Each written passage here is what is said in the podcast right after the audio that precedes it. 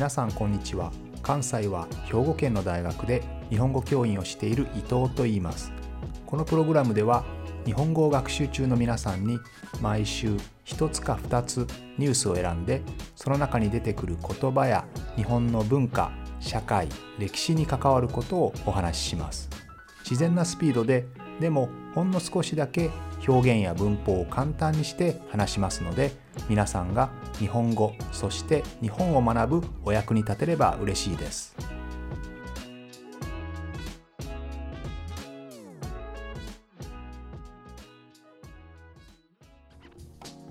今日は公立の小学校の教員の採用倍率が過去最低というニュースを取り上げます。今年全国の公立の小学校の先生になりたい人がテストを受けました。先生になるためにはテストを受けますよね。その採用倍率が今までで一番低かったというニュースですが採用倍率というのは何人の人が先生になるためのテストを受けて何人が合格したか。これを表す数字ですね。例えば200人の人がテストを受けて100人合格すると倍率は2倍ということになります。これが今までですね一番高かった時の5分の1まで下がってしまいました。今までで一番低かったんですね。このような倍率の低下の原因にはいくつかあるんですけど一つは先生になりたい人が減っているということがあります。最近は特に先生の仕事はブラックである。あまり条件が良くないですね、えー、とても忙しいと言われています。夏休みも冬休みも仕事があるし、えー、クラブ活動ですね。日本はクラブ活動有名ですよね。多くの生徒が学校が終わったらバスケ部やサッカー部に入っていろいろ一生懸命練習するんですよね。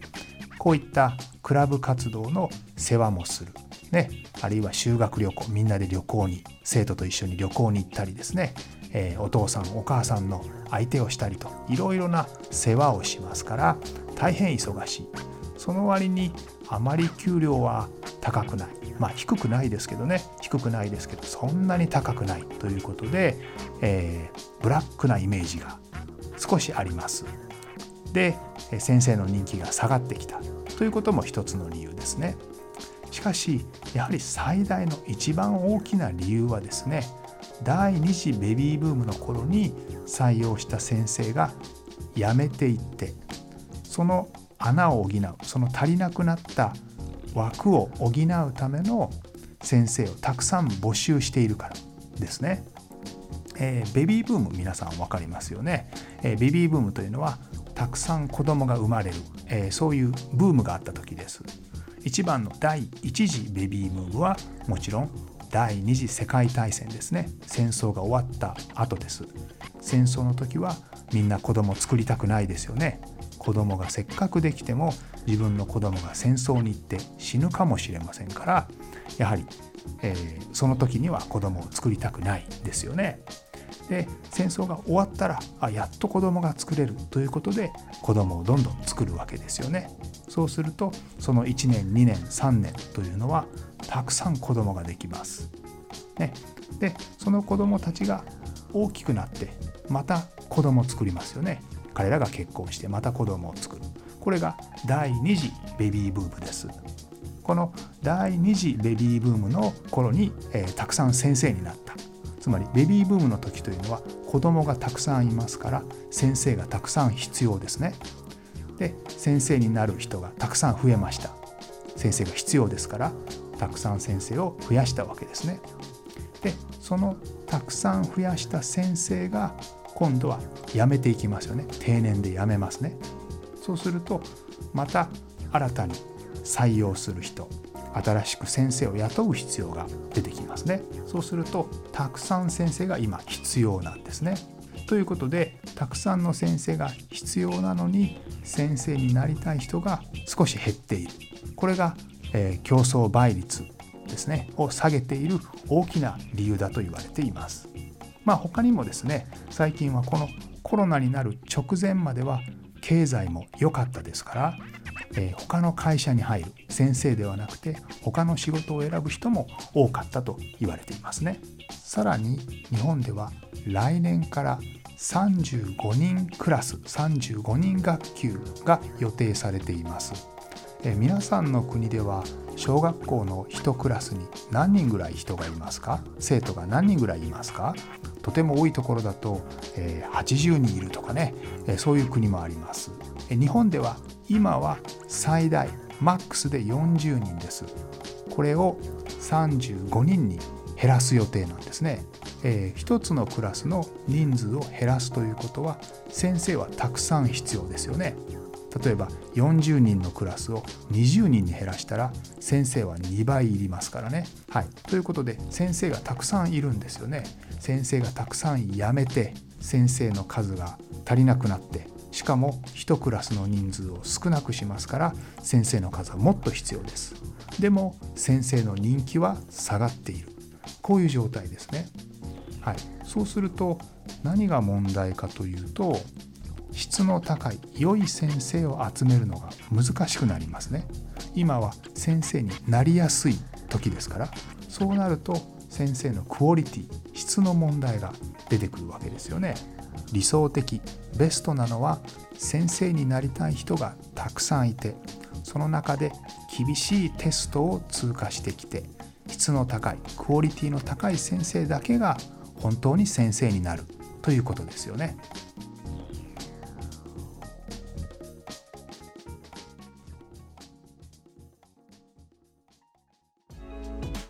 皆さんこんにちは。関西は兵庫県の大学で日本語教員をしている伊藤と言います。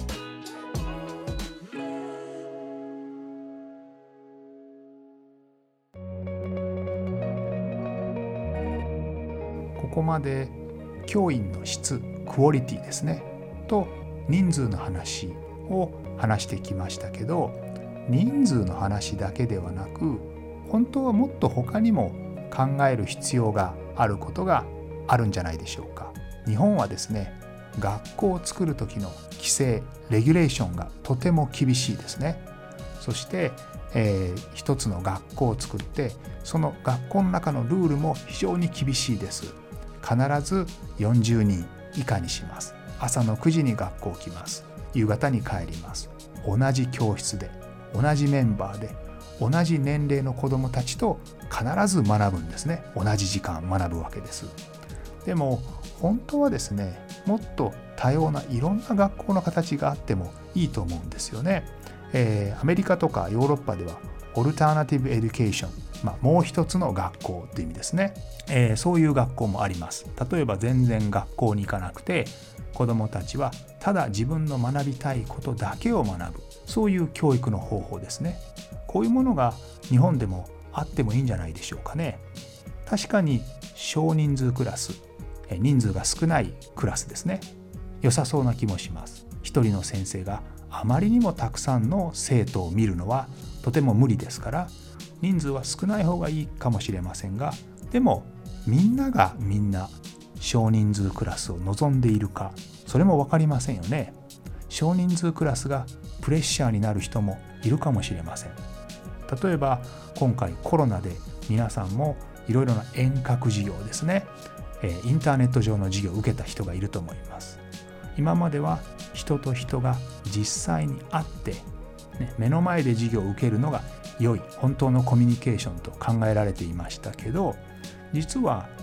インターネット上の授業の方が向いている人もいるわけですよね。そこで活躍できる人もいるわけです。ですのでオンラインの授業と対面本当に会ってする授業ですね。先生と生徒が会って目の前で授業をする。それがいい人もいるしそうでない人もいるわけです。人それぞれ学び方好きな学び方効果のある学び方というのは違うはずなんですね。例えば皆さんも日本語を勉強する時ですね。新しい言葉を覚える時にたくさん書いて覚える人もいるし何回も読んで、ね、自分の言葉で読んで覚える人もいますよね。あとは見るだけの人もいますね。学び方覚え方は全然違うわけです。年上の人年下の人が一緒に混ざって勉強する方がいい人もいるしリラックスして勉強する人が勉強するのがいい人もいるし、えー、厳しい環境で勉強する方がいい人もいます。ですのでそういうことを考えるとですね一つのクラスの人数先生の人数こういうことだけを考えるよりはですねもっともっと学び方学校の在り方のバリエーションを考えることも必要なのかなと私は思ったりします。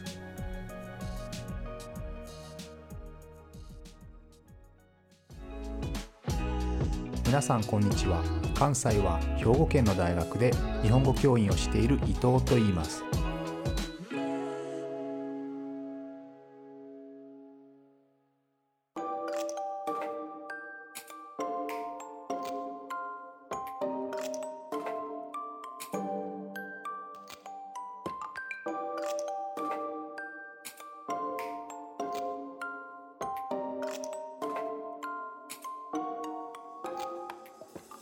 ニュースの中で先生の意味の言葉先生と教員と教師いろいろな呼び方が出てきましたよね。これそれぞれ少しずつ違います。教員というのは法律用語非常にオフィシャルな用語ですね。でこの意味はですねこの「院」という言葉教員の「院」ですね「院」という言葉は、え組織に入っている人グループに入っている人という意味です。例えば社員だったら会社というグループに入ってるんですね。ですのでえー、教員といった場合には学校というグループですね。組織に入っている人というそういう時に使います。一番オフィシャルな言葉ですね。もう一つの教師という言葉はですねこれは基本的に教える人と学ぶ人の関係性が大事なんですけどまあそこはちょっと難しいので皆さんはあ大体勉強に関係することに使うんだなと覚えてください。アカデミックなこと勉強のことね。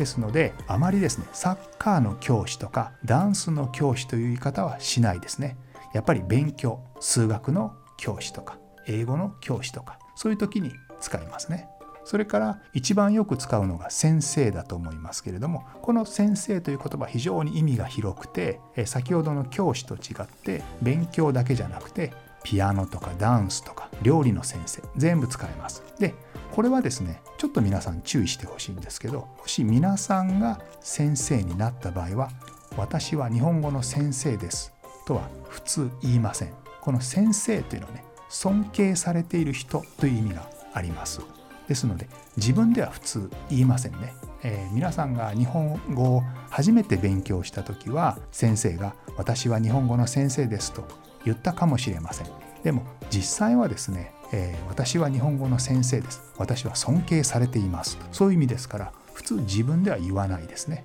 というわけで今日は小学校の教員採用倍率のニュースから日本の教育について少しお話をしてみました。また来週も聞いてくれると嬉しいです。